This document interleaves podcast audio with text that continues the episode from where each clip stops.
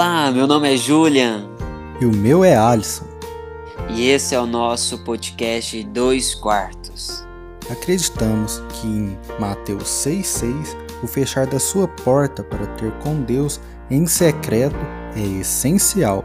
Mas também acreditamos que abrir a porta e espalhar as boas novas de Jesus Cristo é primordial.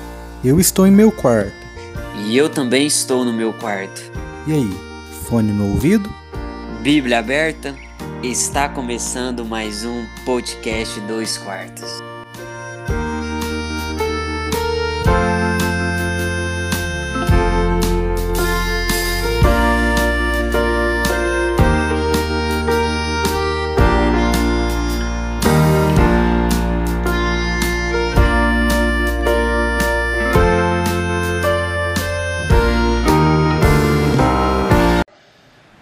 Você sabe que o inimigo está vindo e vem com fuzis, fuzis M16, HK, vem com fuzis AR-15, com tropas, com mor morteiros, com lança-mísseis. Estamos de volta, isso mesmo que você ouviu, estamos de volta. Ficamos um tempinho aí sem gravar por alguns motivos, mas voltamos com força total. É, vamos gravar aí vários episódios, vamos tentar fazer com que não tenha um grande espaçamento de tempo, mas que tenha episódios frequentes aí. Editor, solta aquela musiquinha. Aleluia. No, God, please, no! No! Então estamos de volta. Nesse episódio estarei só eu. É, o Julian não vai poder estar com a gente por alguns motivos de correria mesmo. Ele está se formando esse ano, é, vai ser um grande teólogo aí para nossa nação. Ele está organizando algumas coisas da formatura e por isso ele não poderá estar conosco hoje. Hoje vai ser somente comigo, ok? Mas enfim, Olá, caros ouvintes. É... Olá, meus amigos. Eu acho que já posso chamar assim, né? Acho que a gente já tá íntimo aí, primeiro episódio e tal. É, posso chamar assim, ok? Beleza? Tranquilo então, fechou. É, vamos estar discutindo sobre a série polêmica da Netflix que se chama Messiah é uma série que vem aí causando polêmicas, tanto no mundo, é, vamos dizer assim, no mundo cristão quanto no islâmico. Então a gente tem aí algumas controvérsias e a gente vai estar analisando um pouco dessa série, também à luz da Bíblia hoje, e que possamos entender melhor alguns aspectos no qual essa série aborda. Então é o seguinte, a gente vai abordar um pouco sobre a série, abordar sobre o início dela e abordar sobre alguns assuntos. Então é o seguinte, se você tem problema com spoiler, faz o seguinte, pausa o podcast, vai até o Netflix, assista, depois volte aqui é para voltar, hein? Já você que não assistiu e não tem problema nenhum com spoiler, então continua aqui conosco que a gente vai falar sobre a série em geral, vai ser quase tudo, ok? Mais uma observação: nós não recomendamos assistir essa série em família, não é algo adequado para família. Eu vou dizer o porquê. Ela tem várias cenas meio perturbadoras. Temos cenas de nudez de um garoto, temos cenas de guerra, sangue, tudo mais. Também temos uma cena de sexo. Por padrão Netflix é algo suave, porém não deixa de ser isso, né? Então, é, para nós que somos cristãos, sabemos que isso não convém a nós, então chega lá, pula. Eu, por exemplo, quando eu fui assistir, eu não tinha a ciência de que aquilo iria acontecer. Então eu fui lá e pulei. Então faço o mesmo, pula lá para não ter nenhum problema de você com você mesmo, ok? Vamos lá. A série Messiah foi lançada no dia 1 de janeiro de 2020 pela Netflix. E ela inicia é, nos mostrando ali uma família, né, uma mulher e o seu pequeno filho. Gibril é o nome do garoto. Ele tá ali conversando com sua mãe e ele faz algumas perguntas sobre Jesus e assim começa a série. Logo após passa alguns anos, corta essa cena e vai para já na atualidade e mostra Gibril maior já, eu imagino ali que com uns 17 para 18 anos mais ou menos. A gente encontra ele no meio da guerra. É, sua mãe infelizmente acaba falecendo ali por conta de bombardeios e tudo mais. E o motivo dessa guerra é o ressurgimento do ISIS, do Estado Islâmico, ali na região da Síria, é, mais especificamente na capital Damasco. Então eles ressurgiram ali porque Estados Unidos acabou retirando eles de lá, né? Vamos dizer agora na nossa atualidade. Porém, na série é como se estivesse ressurgindo, né? E aí há essa guerra. Gibril, meio transtornado com tudo que aconteceu, ele acaba encontrando um amigo, um amigo dele que se chama Samir. Então eles começam a andar juntos, né? A conviver juntos por causa é, desse, desse lamentável acontecimento. Mas então a gente encontra o personagem principal da série, que é o Messias, vamos dizer assim, e a gente já encontra ele fazendo um discurso, é, falando sobre juízo mal, falando é, sobre as guerras e tudo mais. E ele está fazendo um discurso e o pessoal parou para ouvir ele. De repente vem uma grande tempestade de areia e faz com que a multidão se disperse um pouco. Porém, Gibril e Samir estavam ali no meio. Eles estavam ouvindo aquele homem. Gibril sentiu uma grande empatia por esse homem. Então, a gente vê mais à frente que ele já tem algum tipo de seguidor. E logo após vemos que esse homem começa a ser seguido por essas pessoas. É cerca ali de duas mil pessoas, vamos dizer assim. Eu acho que é mais ou menos essa estimativa. Então ele vai e começa a andar, e esse povo começa a seguir ele. E ele começa a andar pelo deserto ali. Talvez uma analogia aí do criador da série é, sobre o que a gente já é familiarizado, é Moisés ali no deserto e tudo mais. Então eles começam a peregrinar por esse deserto, até que eles chegam na fronteira de Israel. Logo de cara a gente já vê que eles não são bem recebidos ali. E há uma rixa ali entre Israel e seus vizinhos, e sabemos que isso tudo é, é por causa de terras, de bens, vamos dizer assim. E eles já não são bem recebidos lá. E o Al-Masih, como ele é chamado por seus seguidores, é preso. E isso desperta, ou melhor dizendo, chama a atenção do mundo inteiro, porque foi televisionado e todos viram o que aconteceu. O homem sendo preso, deixando aquelas cerca de duas mil pessoas lá na fronteira, sem ter o que comer, sem ter o que beber. Então, chama atenção, aliás, de uma agente da CIA chamada Eva Geller e ela é ali a coadjuvante ali, mas que é quase principal também, porque ela está em todos os episódios e muito forte. Então ela começa a investigar sobre o porquê daquele homem ter levado as pessoas até a fronteira de Israel. Começa a investigar ali e então aí começa a trama. Aí começa o desenrolar das coisas. Eu separei alguns tópicos é, sobre coisas que é legal a gente abordar. É, a maioria desses tópicos eu separei em ordem cronológica, os acontecimentos, e aí a gente vai conversando um pouco sobre coisas que eu enxerguei na série e também vamos discutir o que é mais importante de tudo é a luz da Bíblia. Vamos aos personagens? A gente tem o principal personagem que é o Almaci e ele é um homem misterioso logo de início. A gente não sabe qual é a dele. Porém, vemos ao passar da série ali qual é a dele. E mesmo assim, ele sempre deixa uma pulga atrás da orelha da gente para tentar descobrir é, se ele é um profeta realmente, se ele é Jesus, ou se ele é um falso profeta, ou se ele é um simplesmente enganador. Temos também o agente da inteligência israelense,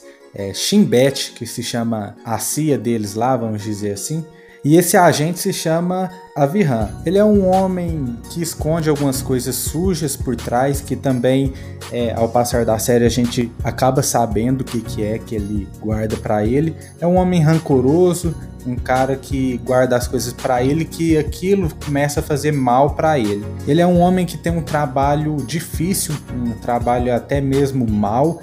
Ele vive e convive com esse problema que ele encontra. Temos também o reverendo Félix, que é o reverendo de uma igreja de uma cidadezinha pequena dos Estados Unidos, é, ele tem a sua própria igreja e há algum tempo a igreja dele não vem dando certo e ele começa a questionar a sua própria fé ali e pensa até em tocar fogo na igreja em um certo momento. Porém, ele não faz isso por alguns outros acontecimentos, mas a gente vê que é um reverendo, é um pastor meio desconfiado da sua própria fé. Da mesma forma, a esposa dele, Ana, que é uma mulher que parece não ligar muito com as coisas da igreja, ela não consegue lidar bem com isso. E a gente vê em certas cenas que ela bebe escondido, que ela faz algumas coisas escondidas. Então ela tem um marido pastor, porém ela não dá essa cooperação para com ele. Vemos também sua filha Rebeca, parece ser um pouco problemática. Ela tem algumas coisas que deixa com que parece ser uma menina um pouco problemática. Ela faz algumas coisas erradas e faz tudo nas costas dos pais, é, principalmente do pai, que é o pastor que tem fundado ali na palavra e que sabe o que é certo e o que é errado. E ela não quer viver ali naquele lugar porque ela quer mais oportunidades. É uma jovem, né? Então, a um certo ponto, a gente começa a entender ela na série.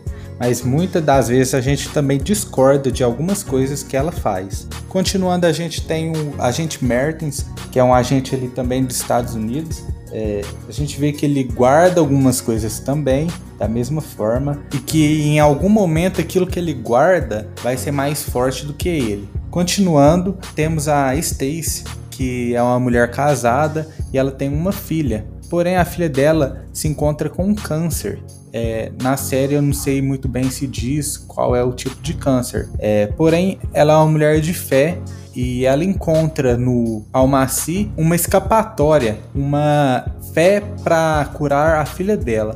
Então ela larga tudo, abandona tudo, pega sua filha, põe no carro e vai ao encontro desse homem com esperança que ele pode curá-la. A gente também encontra um personagem muito interessante que nos é apresentado no final da série. Ele se chama Malik. É um garotinho por volta ali dos 10 anos que é pastor de ovelhas. Na cena que ele é nos apresentado, ele tá ali pastoreando as suas ovelhinhas e ele perde uma. E aí ele vai e consegue colocar ela ali no meio do rebanho e depois ele sai correndo para a escola. E ao sair correndo para a escola e ao chegar lá, a professora, que é uma professora como se fosse um curso à distância, pergunta por que, que ele havia atrasado. Ele diz que é porque ele afastou um leão do rebanho de ovelhas dele. E aí as crianças é, rebatem isso porque já ouviram histórias dele repetidamente de coisas mirabolantes, que ele já viu uma nave espacial, que ele já falou que já matou alguns animais, sabe? Então é algo meio fantasioso, é um menino imaginário, mas que no fim ele nos dá uma chave importante para que eu, pelo menos, tire uma conclusão da série. Então esses são os personagens, a gente vai vendo mais ao longo do episódio, mais a fundo de cada um deles e como eles se ligam até o Almaci, porque todos os personagens se ligam a ele. Faltou muito personagem aqui para eu descrever, mas esses eu achei os, os principais e os que têm ligação direta com a história. Então vamos continuar. Dando continuidade, para começar, vai ter muita gente que vai dizer: Ah, mas é só uma ficção. A minha resposta é: Eu concordo. É, porém, eu assisti vários vídeos, é, também ouvi vários podcasts, li vários textos, e vale mencionar que todos esses conteúdos que eu falei são cristãos, e eu não vi nenhum em que desse um parecer bíblico, talvez, do, do tema da série. Eles também não fizeram errado, vamos dizer assim. Eles pegaram o que é bom e trouxeram para uma reflexão. Como diz lá em 1 Tessalonicenses, capítulo 5, versículo 21, mas examinai todas as evidências, retende o que é bom. É isso que acho que eles quiseram é, para fazer as reflexões sobre a série. Mas eu acho que talvez seja mais edificante, e eu falando assim, eu não quero dizer que aquelas pessoas que fizeram dessa outra forma que eu disse não foi edificante. É, eu acho que talvez seja mais edificante para a gente entender algumas controvérsias que a gente encontra na série. Que eu diria que são até exorbitantes algumas, viu? Até porque retratam a segunda vinda de Cristo. E muitos de nós nem sabemos como isso vai ocorrer. Então, por que não, não nos informarmos é, melhor à luz da palavra, não é mesmo? Mas também é lógico que eu irei discutir algumas cenas do seriado e no final dizer o que eu entendi sobre a série. Também para deixar bem claro que isso é a minha opinião e não a verdade absoluta. É, você assiste a série e tem a sua opinião sobre o desfecho dela, não é uma verdade absoluta. Então vamos continuar. Vou fazer o seguinte: o intuito é pegar as coisas que não batem com a nossa palavra, com a palavra de Deus. Então, essa vai ser a nossa cereja do bolo. Então, vou deixar para o final, até para que você me acompanhe até o final, tá bom? Mas vamos continuar. Eu gostaria de falar agora um pouco sobre a atitude das pessoas em relação ao Almaci. Logo no início, a gente já vê aquelas duas mil pessoas, mais ou menos, acompanhando ele, seguindo ele e andando com ele pelo deserto. Para começar, eles nem sabem direito quem era aquele homem, um homem tão cheio de mistérios que já cativam eles assim logo de uma vez e que faz com que eles sigam a ele. É algo preocupante, creio que não só na série, mas vamos dizer no nosso mundo atual. Mais à frente a gente vê que ele foi preso e que ele escapou da prisão. Então, logo após, ele vai para os Estados Unidos, na cidadezinha ali em que o reverendo Félix mora, e o reverendo Félix ia colocar fogo na sua igreja, por já talvez não acreditar tanto assim. Nesse mesmo momento, a Rebeca tenta fugir daquela cidade na qual ela tanto odiava. E somente Ana fica no vácuo na cena, vamos dizer assim. Então chega uma grande tempestade de areia naquela cidade e eles são até avisados pelo mecanismo do celular falando que tá vindo uma tempestade. Então a Ana acorda doida atrás do marido e da filha e não encontra ninguém. Eu acho que talvez no íntimo dela ela pensou: nossa, o arrebatamento eu fiquei. Porém, ela vai e encontra Félix dentro da igreja, já a ponto de colocar fogo na igreja e diz que não está encontrando a Rebeca. Então eles começam a procurá-la, tentam olhar tudo quanto é lugar, porém não acham ela. E aí eles têm tipo como se fosse um calabouço, um porão, é um porão, para se abrigar, porque pelo jeito aquilo é algo frequente, é algo que acontece sempre. Então eles abrigam as pessoas da cidadezinha naquele lugar e somente Rebeca fica na tempestade, no qual ela estava fugindo. Ela já estava pegando a estrada para fugir. Porém, por causa da tempestade, ela volta, mas ela seria morta com toda a força do vento e, e, os estragos que a própria tempestade causou. Mas então a gente vê o Almaci surgindo e a salvando daquele que seria sua morte. Então, o reverendo fica maluco, é, quer saber quem é aquele homem, assim como toda a cidade. E o mais engraçado de tudo é que na cidade as casas todas foram devastadas, porém a igreja do Félix estava intacta, ela não moveu uma telha. Então aí logo de cara você recebe mais uma pulga atrás da sua orelha é, a respeito da simples presença daquele homem. Depois do milagre, o reverendo Félix abriga o Almacilar e então a cidade começa a ficar famosa, porque ali está o milagroso, o milagreiro. Então começam a ir pessoas até essa cidadezinha, montam barraca e ficam lá pelo simples fato do Almaci estar lá de fato. Vemos várias pessoas peregrinando é, de outras cidades até o Almaci. Logo após, o Almaci tem uma conversa com o reverendo Félix sobre um passarinho que bebe a água da, da geada, algo assim.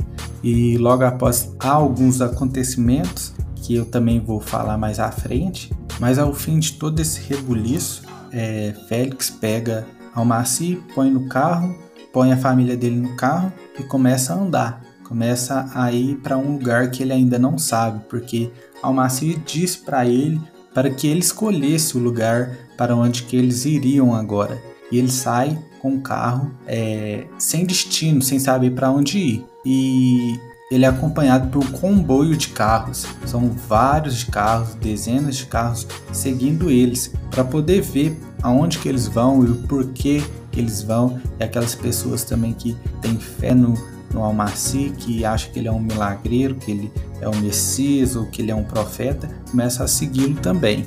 Algo, atitude também da mesma da primeira bem questionável. Entre esses comboios, a gente encontra o personagem da Stacy, que é a mãe de uma garotinha que tem câncer, e ela tem a fé de que o Almaci pode curá-la. Por ela interromper o tratamento de quimioterapia da menina com fé que ele poderá salvar ela. E aí já começa a apertar as coisas, né? Porque quem teria coragem de fazer isso? A pessoa tem que ter muita fé, tem que saber também que ela está é, colocando uma mão no fogo. Pode ser que tenha algo por aí.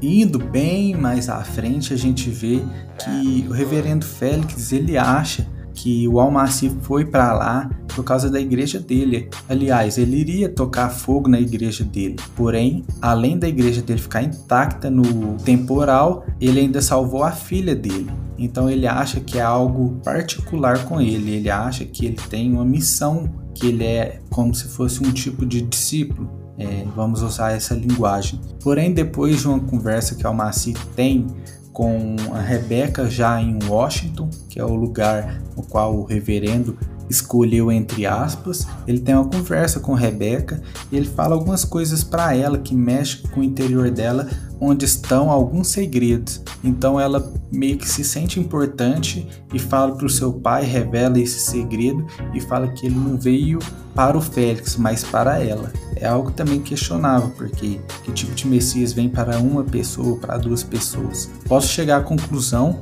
que as atitudes dessas pessoas foram lamentáveis, foram todas bem irracionais. Aí talvez você pode me dizer, não, mas elas tinham fé. Sim, eu concordo. Aí você também vai me dizer, ele fez milagres. Também eu concordo. Mas não é assim que a gente sabe que acontece, né? Então vamos mais à frente, porque agora eu quero falar justamente sobre os milagres que ele fez. O primeiro deles foi o milagre na escadaria, é, no qual ele começa com um discurso após ter fugido é, da prisão de Israel. E ele começa um discurso na escadaria. A polícia estava atrás dele e buscavam prender ele, né? Então, no meio da confusão, é ouvido um disparo, um disparo de arma de fogo. E então a gente vê que o tiro acertou um garoto. O garoto devia ter ali uns 7, 8 anos. Então o menino morre nas mãos de uma mulher. Então a gente vê o Almaci chegando até o menino e ressuscitando ele. Logo após, por causa de todo o rebuliço, a polícia não conseguiu localizar ele. Ele sai da escadaria sem ninguém vê-lo e foge. É o primeiro milagre que a série nos apresenta. O segundo é justamente aquele na qual eu já falei anteriormente, que ele salva Rebeca da tempestade e que o que parece que pelo simples fato dele estar ali, é, a igreja não pegou fogo e as pessoas estavam salvas. A vida dela foi salva por ele. O terceiro e talvez o mais é, icônico assim que deixa realmente a gente com as orelhas levantadas é quando ele anda sobre as águas. Vemos na nossa Bíblia Sagrada a passagem na qual Jesus Cristo anda sobre as águas. E pelo que parece, ele também andou. E o último deles é ele ressuscitando o avião. O avião cai e ele parece estar intacto, sem nenhuma lesão, somente com a roupa suja.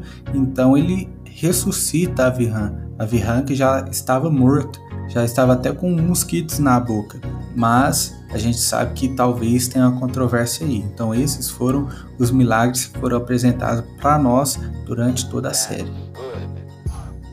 Essa série ela é cheia de reviravoltas, ela dá um nó na nossa cabeça, ela faz com que a gente pense, será que é? Mas ao mesmo tempo a gente duvida daquilo mesmo que a gente está pensando na hora. E um dos exemplos disso são os interrogatórios que Eva e o Avirhan faz com Almaci. Por exemplo, com Avirhan. O Almaci começa a dizer coisas pessoais do Avirhan. Ninguém sabia daquilo, somente ele e aquele comparsa dele, amigo dele, é, parceiro de trabalho, eu acho, né? E é algo que ele guardava para ele, que remoía dentro dele, porque ele teve a ciência que ele matou uma criança. E se for para parar para pensar, esse garoto, ele tinha e se for para parar para pensar, esse garoto era ali uns 3 anos, 4 anos mais velho que a filha dele. Então pensa, ele sempre olhando para a filha dele, lembrando que ele matou uma criança, é algo angustiante. Então é algo que ele tenta ali se livrar de todas as formas, mas sim da forma errada, porque o tempo todo ele tenta fazer isso descontando raiva e é uma das coisas que o Márcio fala para ele que vê muita raiva nele. Mas é algo que nos deixa surpreendido por ele saber tantas coisas de Avirhan, sem nunca ter visto. E a mesma coisa com a Eva Geller. A Eva vai fazer um interrogatório com ele e ele começa a dizer coisas do passado dela, fala da mãe dela, fala do marido dela que morreu. E a gente vê na série que ela luta para ter um filho é, do marido dela, porque ela estava ali lutando para fazer uma inseminação artificial, porém nenhuma delas teve êxito. Ela estava fazendo um aborto espontâneo. E ele se oferece para curá-la. Ele estende a mão e fala que ele poderia ajudar ela com isso, porém ela não aceita. Mas aí já é outra coisa que nos faz pensar, porque ele sabia da vida deles sem ao menos conhecer. E isso é instigante. Outra coisa é aquela mulher de programa que vai até o quarto dele e se insinua para ele, né? Porém, ele corta logo de início ela e já fala todas as dificuldades que ela tem na vida, das coisas que ela já passou, que ela não deve passar por isso mais. Ele descreve a vida dela todinha.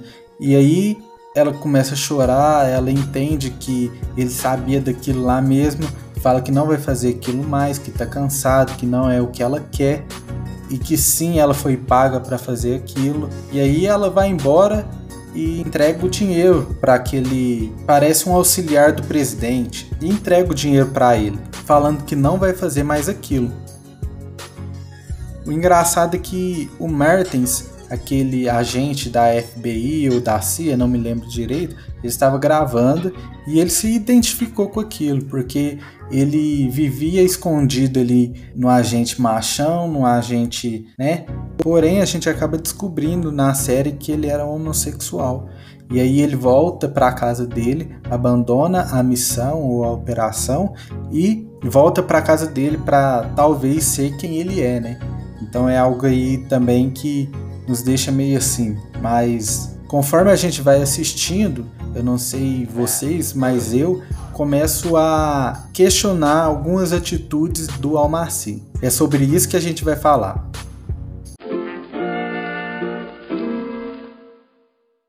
Agora chegou a parte no qual eu estava ansioso para chegar, que é a respeito de algumas atitudes que Almaci teve. Por isso que eu gosto de séries de investigação, porque o FBI, a CIA faz coisas que a gente nunca pensaria em fazer e eles descobrem muitas coisas. E eu me senti como se fosse isso.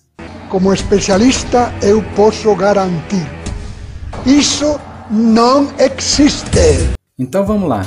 No primeiro episódio a gente já encontra é, Almaci ali reunido com alguns seguidores, no qual ele tirou ali de Damasco, na Síria, e estava levando para a fronteira de Israel. Chega um certo momento em que eles param de caminhar, fazem uma roda e começam a conversar. Então tem um homem que confronta ele.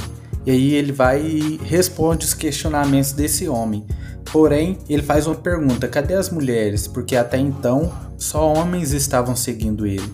E aí o rapaz começa a rir, então ele toma uma atitude inesperada. Ele levanta e dá um chute nesse cara e fala: No lugar onde você está sentado, eu quero ver mulheres. Então você já fica meio assim, né? Logo de cara, logo no início. Se eu não me engano, no episódio 2 tem uma cena perturbadora. Por quê? Logo após Almaci ter salvado a vida de Rebeca, ele acampa na cidadezinha ali. Félix arruma tudo lá para ele e ele fica ali hospedado. Então, em um certo momento, a gente vê que algo está incomodando ele. E daí a gente vê que era um cachorro, um cachorro que o rapaz estava procurando já havia um tempo, era o cachorro da família, e eles encontraram ele no meio do escombro. E aí que começa a cena bizarra. Almaci incomodado com aquilo, ele vai até o cachorro, olha para ele, olha para o rapaz que estava procurando ele e o seu filho e toma uma atitude inesperada também. Ele pega a arma que estava na mão do pai do menino e soltou o pipoco no cachorro, um tiro de 12. Olha só que bizarro. E você é pequenininho, quando vê esse dinossauro tão grande, o que achou? Cachorro? Que cachorro é? Não sou cachorro, não. Mas como não bastasse, tem mais coisas. No episódio 4, no qual ele é preso lá nos Estados Unidos já, ele está preso como se fosse uma cadeia para refugiados, cadeia para imigrantes. E lá tem um garotinho, e esse garoto parece estar um pouco com medo de estar ali na cadeia.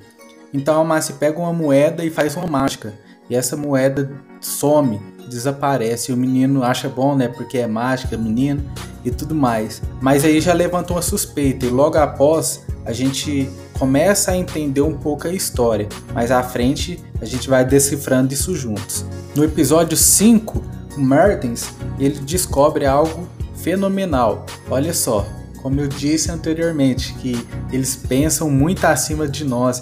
E é por isso que eles trabalham na CIA no FBI, né? Não é à toa. ele pega a gravação do interrogatório de Eva para o Almaci e ele percebe que Almaci citou um trecho de um livro, livro esse que foi escrito por Oscar Wallace, que era um terrorista hacker que hackeou a bolsa de valor dos Estados Unidos. E com isso, ele teve que fugir dos Estados Unidos, ele estava refugiado, ou melhor dizendo, ele estava sob a proteção do governo russo. E esse livro se chama Terrorista Cultural. Então olha só que interessante, as peças começam a se encaixar e vai continuando. O amigo de Eva, que eu me esqueci o nome agora, que pelo jeito mora lá pelo Oriente Médio, ele começa a descobrir algumas coisas sobre a vida de Almaci. Uma das coisas é o seu verdadeiro nome, Payan Golshiri, e que ele tem um irmão que se chama Adar Golshiri. Já no episódio 6, vemos o Payan, já vou chamar ele assim porque é o nome verdadeiro dele, faz uma ligação no orelhão e a Eva vê bem na hora que ele acaba de colocar o telefone no gancho. Então ela corre para ver se consegue ver com quem que ele estava falando e não consegue. Porém, ela puxa as ligações e ela encontra esse número desconhecido. Então ela liga para a pessoa e aí começa a treta. Então ela liga para esse número no qual ela puxou e adivinha quem era? Oscar Wallace, ele mesmo. E aí ele começa a falar algumas coisas sobre Payan. E aí ele fala uma frase icônica que eu não me lembro direito, mas é mais ou menos assim: Vocês não deviam preocupar comigo, mas sim com ele. Uma das coisas também que descobrimos é que ele é iraniano e que ele tinha sido aluno do Oscar Wallace em Washington mesmo. Então olha que interessante, as peças começam a se encaixar. Enquanto isso, aquele amigo da Eva encontra o irmão de Payan que é o Adar, né? E o Adar começa a contar a história dos dois. Diz que a mãe e o pai foi morto durante a guerra e aí eles foram criados pelo tio. E o tio era um grande canalha, charlatão, ele era ilusionista e também ele era uma espécie de trombadinha. Tanto é que Adar fala que eles eram uma espécie de nômade. Eles não ficavam somente em um lugar. E o amigo da Eva também faz uma pergunta que nos leva a pensar. O amigo da Eva ali faz uma pergunta para ele se ele odeia os Estados Unidos. E aí o irmão dele responde: Isso vocês terão que perguntar a ele. O irmão dele também nos diz que ele é um grande mentiroso e que ele sempre se achou espertão, vamos dizer assim. Então, mais algumas informações. No episódio 8 começa com o rápido de Payan. E quem rapta ele é nada mais, nada menos que o presidente dos Estados Unidos da América, que começa a interrogar ele também. Pela forma que ele fala, ele não gosta muito dos Estados Unidos. Aquela pergunta que o rapaz tinha feito pro irmão dele. Ele sim sente algum ódio pelos Estados Unidos, tanto é que ele manda o presidente tirar as tropas americanas de todo canto que tiver e diz que isso gera guerras. Aí na hora eu pensei, hum, interessante, né? falta algumas pecinhas do quebra-cabeça. E como se não bastasse, Eva descobre mais ainda dele. No episódio 9, ela descobre que ele tem 36 anos e que com 20 ele foi diagnosticado com um transtorno chamado Complexo de Messias. Olha só o que a gente começa a descobrir. Então, para a gente realmente entender, é como se ele se achasse o Henrique Cristo aqui para nós, sabe? Porque realmente o Henrique Cristo pensa que ele é Cristo e não há nada que faz com que ele mude de ideia. Isso é a grande verdade, isso não é, não é ficção, ele tem esse complexo sim de Messias. E logo após, olha só o que acontece: a Eva descobre que na verdade quem é o escritor é o próprio Payan Golshiri. Ele escreveu a obra, ele fez o livro e o Oscar Wallace somente assinou o seu nome. O cara realmente é muito esperto, mas o que parece é que a esperteza dele vai acabando ao decorrer da série. Há uma cena também que ele recebe é, o convite do sogro do reverendo Félix para aparecer no programa de TV da igreja dele.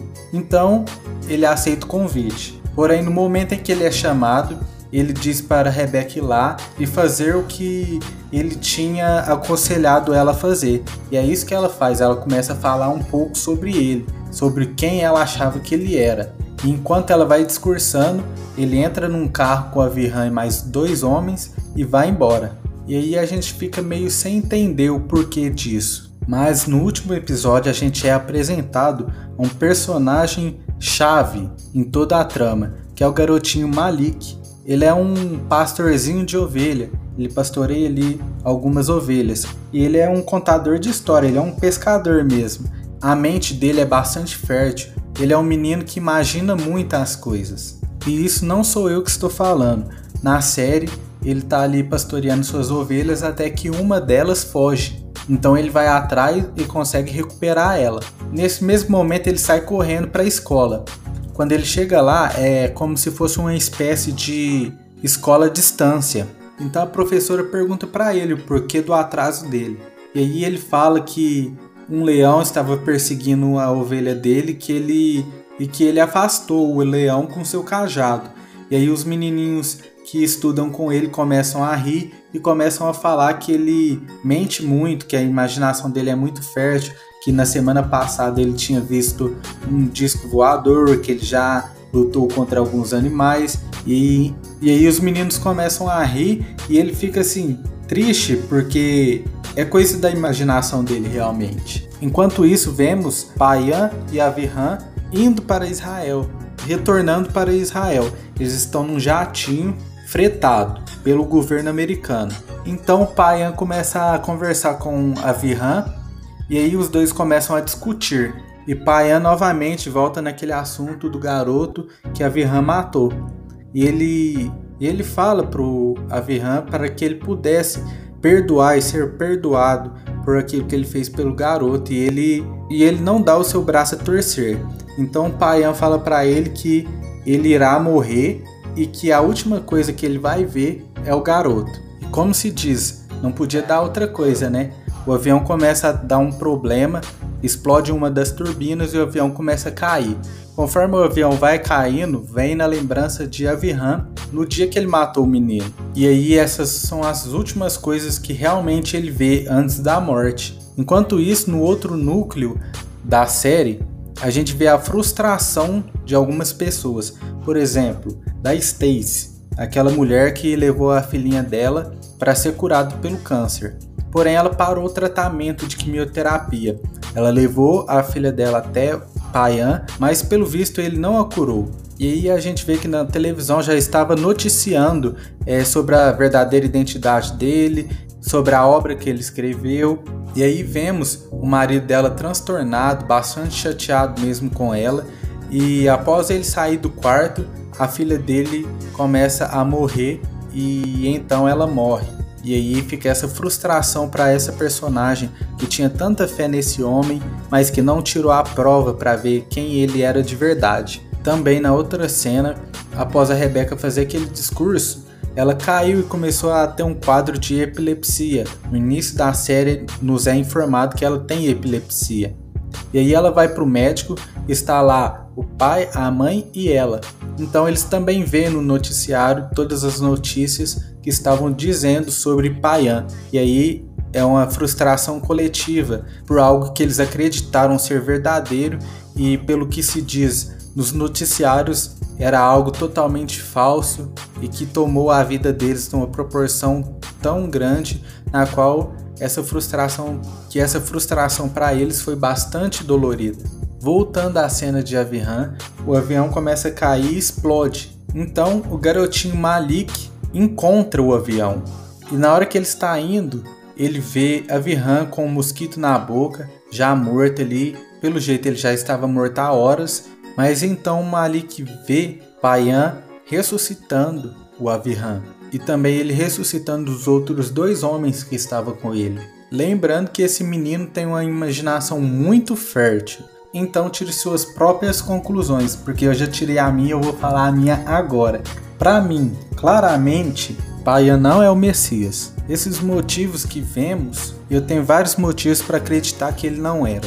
Primeiro, a obra literária dele. A gente descobriu várias coisas sobre essa obra literária dele e qual sentido ele tinha feito essa obra. Então, é algo que devemos questionar. Outra coisa foi por saber que ele tinha o complexo de Messias e também era um ilusionista, um mágico. Então todos os milagres dele podem ser sim mágicas, truques.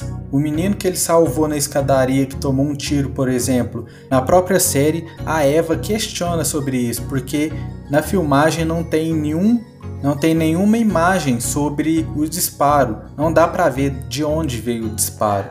Então pode sim ser uma mágica. Mais uma coisa, logo após ele andar sobre as águas, acaba o episódio e no outro episódio aparece aquele velhinho lá dos Estados Unidos que já desmascarou vários caras que dizem ter algum poder sobrenatural e que tentam enganar os outros. E aí, por último, tem a ressurreição de Avihan. Mas como vimos, Malik é um garoto muito imaginário, ele tem uma imaginação muito fértil, então sim, todos eles podem estar mortos. Tanto é que Payan falou no avião para Avihan que ele iria morrer. Então qual é o sentido dele ressuscitar o Avihan? Creio eu que nenhuma, né? Então, por essas e por outras, pelas atitudes dele que eu descrevi, creio eu que ele não é o Messias. E eu tenho meus questionamentos sobre quem verdadeiramente ele é. Se ele é um ser humano normal, um charlatão, ou se ele é um doente é, por causa desse complexo.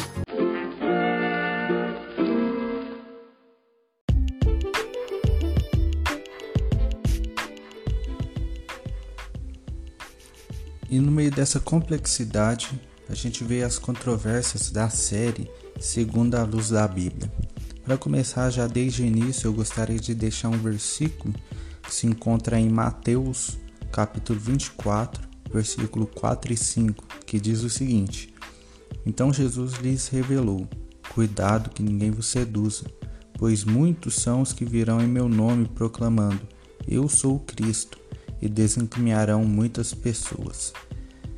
Dizendo isso, vamos continuar aqui em alguns aspectos importantes que a gente encontra. A gente vê Payangoshiri sendo apresentado de uma forma misteriosa, ninguém sabe de onde ele veio, ninguém sabe quem é ele, e logo após na série a gente encontra vestígios de uma identidade dele, uma identidade humana. Mas uma coisa engraçada que vemos sobre a vinda do homem no livro de Lucas, capítulo 21, versículo 27 e 28. Então se observará o Filho do Homem vindo numa nuvem, com poder e portentosa glória. Sendo assim, quando esse fato começarem a surgir, exultai e levantai as vossas cabeças, pois está muito perto a vossa redenção. Então aqui Lucas nos descreve a volta de Jesus e algo que me chama atenção é dele falando justamente sobre a vinda numa nuvem com poder e portentosa glória.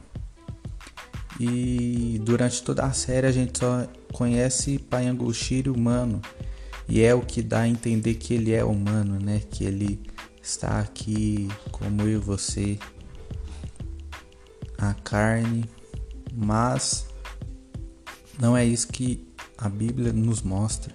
Nos mostra que ele virá com glória e poder. Outra coisa que a série nos apresenta é um Messias ecumênico, ou seja, uma busca de uma unidade entre as religiões. E isso às vezes é meio implícito, porém a gente tendo um entendimento a gente consegue enxergar alguns elementos que a série quer nos mostrar. Por exemplo, ele é islâmico, judeu e cristão, tudo ao mesmo tempo. ele cita o Alcorão e ele cita a Bíblia também como um todo, o Novo e o Velho Testamento. E também no episódio 6, Gibril tem um delírio ali é, no deserto, no qual ele encontra Payangoshiri entregando para ele um tapete tradicional dos muçulmanos, aquele tapete que eles fazem, se eu não me engano, aquelas cinco orações por dia. E a série nos mostra que é um delírio, mas é algo que está ali implícito, porque o próprio Messias descrito na série entrega esse tapete para ele. E a gente encontra que Jesus não é ecumênico, Jesus é Jesus. Ele veio para salvar a humanidade, não uma pessoa, mas todos. Mas a Bíblia a gente encontra que só há um caminho para a salvação, e esse caminho é o próprio Cristo. Ele é o caminho, a verdade e a vida. Então é outra controvérsia aí que a gente encontra na série, não é mesmo? Então a gente tem que ficar meio ligado é, sobre algumas coisas que ela nos apresenta que de fato é errado. Tá bom? Então vamos pensar um pouco sobre isso. É uma série, é uma ficção, mas que a gente não pode deixar de pensar e colocar às vezes na mesa e analisar aquilo. Tá bom? No episódio 3 também ele começa a recitar Apocalipse, capítulo 1, versículos 7 e 8, que diz também sobre a vinda de Jesus, que ele vai vir com glória e poder. Porém, como eu já disse, a gente não vê hora nenhuma isso acontecendo. É, a série tenta retratar uma volta de Jesus nos dias atuais como o mundo é, porém a gente sabe que não é assim, é algo que talvez tente nos deixar perdidos, é, é algo que pode também é, testar a nossa fé. Porém, seguimos firmes e firmados na rocha que é Cristo. No episódio 6, Payangoshiri diz as seguintes palavras: Recorrer às suas escrituras não vão te salvar. Olha só o que ele diz. É, mais à frente ele também diz: cair de joelhos não vão agradar ninguém. E depois ele fala: esse momento já passou. Então vamos lá, vamos discutir um pouco sobre isso aqui. Recorrer às suas escrituras não vão te salvar. É, mas a palavra de Deus diz diferente. Mateus 24, é, versículo 35 diz: O céu e a terra passarão, mas as minhas palavras jamais passarão. Então é algo meio controverso e a palavra de Deus ela é eficaz, viva e não tem esse meio termo com ela. Elas vão salvar sim. Quantas testemunhos a gente já não encontrou de gente que era ateu acreditava em outra crença e lendo a Bíblia se converteu. Porque o Espírito Santo também ministra aos nossos corações conforme a gente lê a palavra. Outra coisa é cair de joelhos não vão agradar ninguém. Eu entendi como se fosse oração.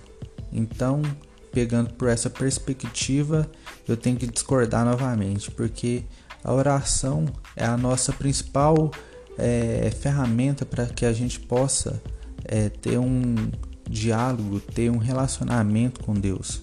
Ele deixou isso para nós. E a palavra do Senhor também diz ao contrário dessas palavras de Paian, diz orar sem cessar. Então a gente deve orar sempre. E cair de joelhos vão agradar sim, vai agradar o nosso Deus, pode ter toda certeza. E esse momento já passou. Então, como a gente viu também em Mateus 24 ali, que os céus e a terra passarão, mas as minhas palavras jamais irão passar. Então não vai passar. no episódio 7, ele diz para Rebeca pôr tudo para fora, para ela mostrar a verdade dela e que tudo que ela fez ficou para trás. Mais para frente a gente descobre que a mãe dela ajudou ela a fazer um aborto, né, ir em uma clínica de aborto e abortar por, por ela estar grávida. E isso me deixou bastante intrigado, né? É, porque a vida é algo sagrado. A vida é algo extraordinário, é uma dádiva que Deus nos deixou.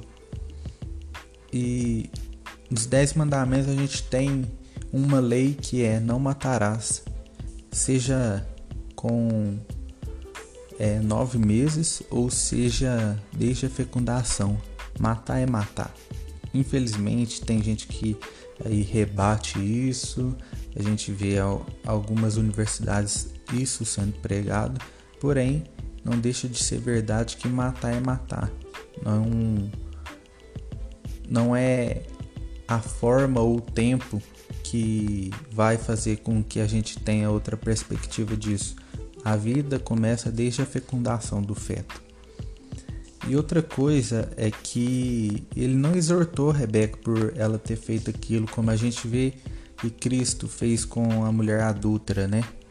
A mulher adúltera aqui que aconteceu com ela ali, ela pecou, ela adulterava, ela tinha um amante ali e os mestres da lei, os fariseus veio até Jesus e tentou colocar ele naquela saia justa é, de, de de fato fazer como a lei falava, que era apedrejá-la ou não. E aí ele dá aquela resposta magnífica. É, quem nunca pecou, que atire a primeira pedra. E não restou um sequer homem naquele lugar, somente Jesus e a mulher. E logo após ele diz a enigmática frase também que me fez refletir sobre isso, que é vá e não peques mais. Ou seja, aquilo que você fez foi errado. Eu te perdoo, mas não peques mais. Não caia nesse mesmo pecado, não caia nesse mesmo abismo, porque o pecado gera a morte. E a morte era o que esperava aquela mulher. Porém, pela misericórdia de Jesus, ela não foi morta. E assim a gente encerra a, o nosso podcast, o nosso episódio. É, essa aí era a cereja do bolo na qual eu tinha falado. É, continua com a gente aí, siga-nos é, nas nossas redes sociais. A gente tem um Instagram aí, podcast 2 quartos. Segue lá, compartilha também com seus amigos, familiares. Compartilhe também com não crentes, com pessoas que às vezes não conhecem a palavra, para até que eles vejam nossa, nosso ponto de vista, que é a Bíblia Sagrada, tá bom? É, segue a gente lá no Instagram, como eu falei, a gente está pensando em fazer um, um sorteio e quem sabe, né? Você seguiu a gente lá, seguiu todas as regrinhas, você vai ganhar um prêmio aí da hora, abençoado por Jesus, tá bom? Então é isso aí, galera. Até o próximo episódio. Valeu!